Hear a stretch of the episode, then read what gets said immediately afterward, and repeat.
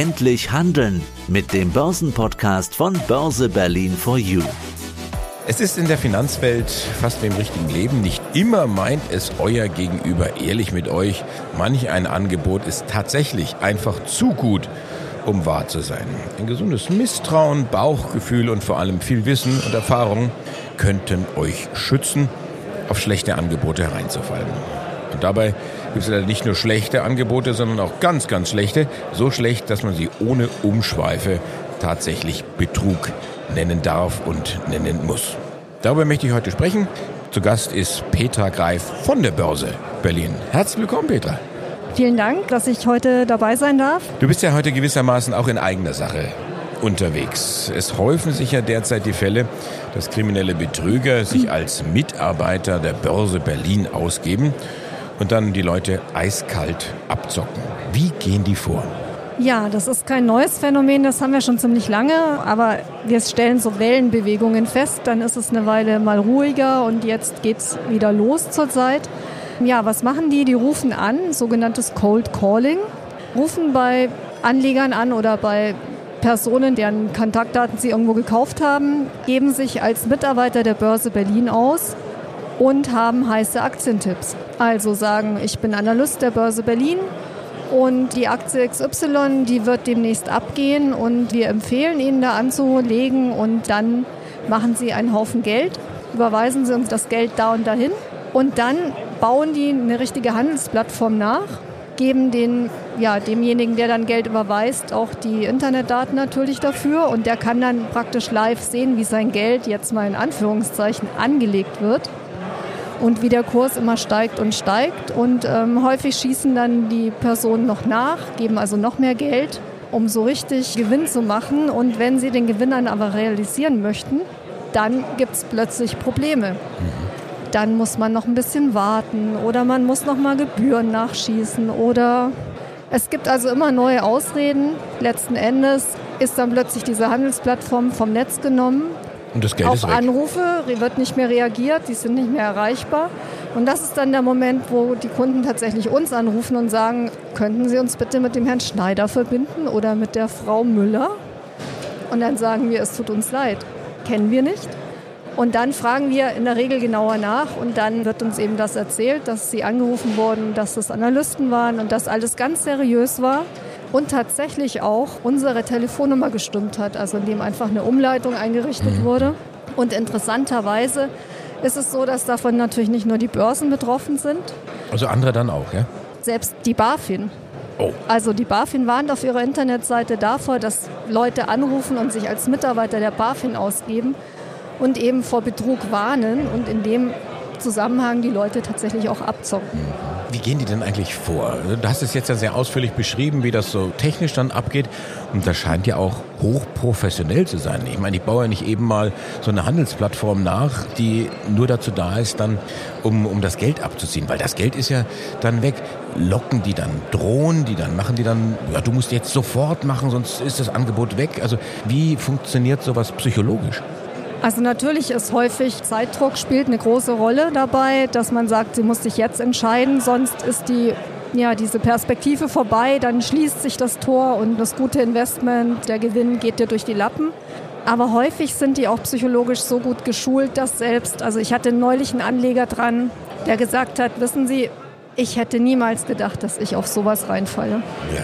Aber die haben mich so oft angerufen und die haben mich so bequatscht, dass ich am Ende wahrscheinlich schon aus reiner Verzweiflung Ja gesagt habe und das dann auch wirklich gemacht habe. Also das finde ich jetzt aber auch total ehrlich, dass der sagt, also ich hätte nie gedacht, dass mir das passiert. Ich kann mir vorstellen, auch viele unserer Hörer, die sagen, boah, wie kann man so doof sein und auf solche Angebote dann da reinfallen, das, das muss man doch merken. Aber es kann im Grunde genommen jeden treffen. Es kann jeden treffen. Man sollte sich auch dann nicht schämen und damit sich verstecken, sondern man sollte dann auch wirklich eine Anzeige machen, auch wenn es häufig nicht zum Erfolg führt, weil die sitzen dann irgendwo im Ausland, wo man nicht rankommt, in Russland, auf den Bahamas, auf den Bermudas, wo auch immer, sind diese Firmen dann registriert. Oder auch ja, wenn man die IP-Adressen verfolgt, kann man die um 1000 Ecken nur verfolgen und also häufig kann man das nicht nachvollziehen. Trotzdem finde ich, ist es wichtig, dass man sich dem stellt, dass man da reingefallen ist. Das hat nichts mit Dummheit zu tun. Das ist wirklich etwas, was jedem passieren kann. Wie kann ich mich jetzt schützen? Wie kann ich so einen waschechten Betrüger erkennen, der behauptet, dass er als Börse Berlin anruft? Also zunächst rufen wir niemanden an, um irgendwelche Aktien zu empfehlen. Also eine Börse, eine deutsche Börse, und da macht die Börse Berlin natürlich keine Ausnahme, ist ein neutraler Handelsplatz. Der beschäftigt keine Analysten und der empfiehlt mit Sicherheit auch keine Wertpapiere. Also wer regelmäßig eine Finanzmesse besucht, der weiß das, wenn er mit uns spricht. Die Frage, die wir immer gestellt bekommen, ist natürlich, haben Sie denn einen Aktientipp für uns? Und dann sagen wir immer nein. Wir sind ein Börsenplatz, ein Handelsplatz, wir sind komplett neutral. Also wenn ich das weiß, dann weiß ich schon, wenn mich jemand anruft und sich als Analyst der Börse Berlin ausgibt, das kann nur ein Betrüger sein. Also auch hier hilft einfach Finanzbildung, ist extrem wichtig, um sowas natürlich zu erkennen. Was auch noch sehr wichtig ist, lassen Sie sich niemals unter Zeitdruck setzen. Also das ist ja etwas, was die gerne machen, die einzigartige, also jetzt tut sich hier so ein Zeitfenster auf, ein ganz knappes und man muss sich sofort entscheiden und auch mal was wagen im Leben und sowas. Da auf jeden Fall keinesfalls investieren, also über ein Investment immer noch mal mindestens eine Nacht drüber schlafen, einfach auch noch mal drüber nachdenken, auch immer skeptisch sein. Und aber auch, wenn irgendwelche Aktientipps auf Social Media beispielsweise kommen, es gibt ja immer wieder so Diskussionsforen im Internet, auch da muss man sehr vorsichtig sein und überlegen, was hat denn derjenige, der mir das empfiehlt, auch für eigene Interessen dahinter, ja? Oft ist es ja so, dass der selber schon investiert ist in die Aktie und natürlich je mehr kaufen, desto eher steigt der Kurs und dann kann er aussteigen und ja, das ist ja auch bei Börsenbriefen so. Aber halt mal nochmal mhm. fest, in diesem ganz konkreten Fall, wenn jemand behauptet, ich bin die Börse Berlin, ich bin ein Analyst, kaufe jetzt, kannst du ganz einfach erkennen, dass es ein Betrüger ist, weil die Börse Berlin und andere Börsenplätze, unabhängige Börsenplätze, würden das niemals tun. Niemals, nein. Ja, also jetzt gibt es ja diesen einen Fall, über den wir gesprochen haben. Du hast jetzt auch schon gesagt, na ja, dann gibt es noch irgendwo dann Briefe, Diskussionsforen und so weiter. Aber um nochmal bei diesem Thema ja, versuchter Anlage Betrug zu bleiben, wo kann ich mich jetzt informieren? Es gibt ja unzählig viele Maschen, die sind ja wahnsinnig findig, die sind ja, ja voller krimineller Energie, die sind ja hochintelligent teilweise. Wie kann ich mich als kleiner Anleger schützen? Wo kann ich das nachlesen? Also man kann sich informieren auf der Internetseite der Bundesanstalt für Finanzdienstleistungsaufsicht, kurz BaFin. Da gibt es A, ein Verbrauchertelefon, also wenn man sich zum Beispiel unsicher ist, wenn man angerufen wurde und da nochmal nachhaken möchte, dann kann man sich an das Verbrauchertelefon wenden. Es gibt da auch Broschüren, die man sich kostenlos herunterladen kann. Es gibt auch aktuelle Warnungen, weil ich hatte ja schon gesagt, das sind immer so ein bisschen Wellen. Gerade eben ist der eine Trick ganz vorne, dann versuchen sie es wieder mit einem anderen Trick. Und da kann man eben auf der Internetseite der BaFin sehen, was gerade so au vogue ist, um das mal so auszudrücken. Diese Broschüren finde ich auch sehr hilfreich, wo dann wirklich auch drinsteht, Punkt für Punkt, wie man so Betrüger einfach erkennen kann. Also ich bin da wirklich fassungslos. Und wenn wir hier von der Empore runterschauen, wir sehen auch den Stand der BaFin. Genau. Kann man sich gleich so einen Flyer dann holen. Denkt man noch mal so, so, ein bisschen weiter. Blaues Hufeisen liebt Erna Kurt-Stil. Also das ist ja der, der Klassiker der Marktmanipulation, den wir aus dem Film Wall Street kennen. Gibt es so etwas wirklich oder ist das reine Fiktion? Ja, doch, sowas gibt es. Also Marktmanipulation ist ganz gängig. Ich würde mal sagen, solange es Börsen oder solange es die Börse an sich gibt, solange gibt es auch schon Marktmanipulationen. Ja, es ist halt ganz einfach. Börsenbriefe hatte ich ja gesagt oder auch E-Mails sind ja jetzt gerade wieder im Umlauf, wo man eben einen bestimmten Markt, ja, einen bestimmten Wert empfiehlt.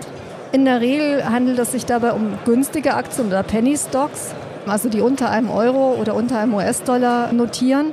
Bei solchen Werten lässt sich der Kurs relativ leicht manipulieren. In der Regel geht da nicht viel um, sodass ein Kauf, zwei Käufe schon dazu führen, dass es einen Kurssprung nach oben gibt und umgekehrt eben Verkäufe geht es dann auch schnell nach unten. Diese Betrüger, die decken sich vorher mit Aktien ein und streuen dann Nachrichten. Minenaktien sind ein gutes Beispiel. Da gibt es dann Nachrichten, ähm, angeblich ist an dem Minenfeld sowieso gibt es erste Nachweise, dass seltene Erden gefunden werden oder Gold oder was eben gerade da geschürft wird. Die werden immer wieder verbreitet. Dann werden die darauf hingewiesen in E-Mails, in Börsenbriefen, dass eben, oder in solchen Diskussionsforen, dass eben dieser Wert ganz heiß ist, eine neue Kursrakete, die bald abgehen wird, weil da eben was Wichtiges gefunden wird. Und da diejenigen, die diese Nachrichten verbreiten, schon selber investiert sind und vielleicht auch wieder nachkaufen, kann man dann auch am Kurs sehen, ach guck an, geht ja tatsächlich nach oben. Jetzt ist natürlich so, ich meine, wir machen ja auch Finanzmarkt, Kommunikation, Information. Wir sprechen mit Analysten, wir sprechen mit Unternehmen, versuchen auch immer die, die Story dann zu bekommen. Und es ist ja nicht jeder Börsenbrief auf, auf Schmu angelegt oder jeder Finfluencer ist selber investiert und ballert jetzt seinen, seinen Kurs nach oben. Also was ist jetzt dein Tipp, eine richtige, wichtige Information zu unterscheiden von einer, die gehypt ist? Also da ist es immer gut zu gucken, ob derjenige, der einem die Aktie empfiehlt, schon selbst investiert ist. Und das sagt er dir am besten selber oder du fragst ihn dann? Also ein Börsenbrief muss ein Disclaimer haben. Wenn die Herausgeber selber investiert sind, müssen die das im Kleingedruckten wirklich auch kundtun. Das machen die auch. Interessanterweise habe ich im Gespräch mit Anlegern häufig dann gehört, naja, das ist doch gut, wenn die selber investiert sind. Dann weiß ich doch, dass es eine Qualitätsaktie ist. Nein. Das ist genau der entscheidende Hinweis, dass man da besser die Finger davon lassen sollte, weil die sind selber investiert, die haben Interesse daran, dass der Kurs nach oben getrieben wird und wenn es dann für sie schon einen guten Gewinn gibt, dann steigen die aus und dann fällt dieser Kurs ja, gegen Null.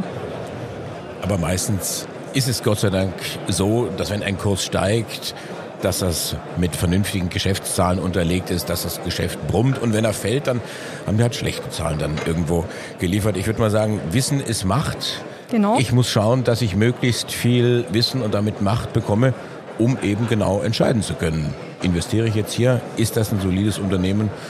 Oder erzählt mir da einer irgendwo das Blaue vom Himmel? Genau, also da empfiehlt sich auch immer wieder ein Blick in den Geschäftsbericht eines Unternehmens. Das ist ein ja, kostenfreies wirklich ausführliches Informationsangebot, was alle Unternehmen, die börsennotiert sind, machen müssen und dass man sich runterladen kann. Und wer jetzt sich davor scheut, diesmal zu analysieren, so ein Geschäftsbericht, wir haben eine Broschüre tatsächlich, Value Investing mit Hilfe des Geschäftsberichts, wo wir das ganz kurz und knackig erklären, was die wichtigsten Informationen sind und wie man die auch interpretiert. Also da bitte keine Angst haben. Ein guter Hinweis in dem Zusammenhang ist übrigens auch, wenn ein Unternehmen es versäumt, seinen Geschäftsbericht wirklich zum Termin zu liefern, da müssen schon immer die Alarmglocken schrillen. Also ein seriöses Unternehmen, ein gut aufgestelltes Unternehmen, das schafft auch seine Berichtspflichten einzuhalten. Also aufpassen, wenn die Börse zweimal klingelt am Telefon. Die Börse, die unabhängige Börse, wird euch niemals anrufen und euch irgendwelche windigen Geschäfte vorschlagen. Bei mir ist das ja was anderes. Ne? Also wenn mich Petra Grey von der Börse Berlin anruft, dann ist das völlig okay. Dann machen wir nämlich das Thema aus für den nächsten Börse Berlin for You Podcast. So Petra, ist es. Dankeschön für diesen. ja, vielen Dank auch Andreas und ich freue mich auf den nächsten.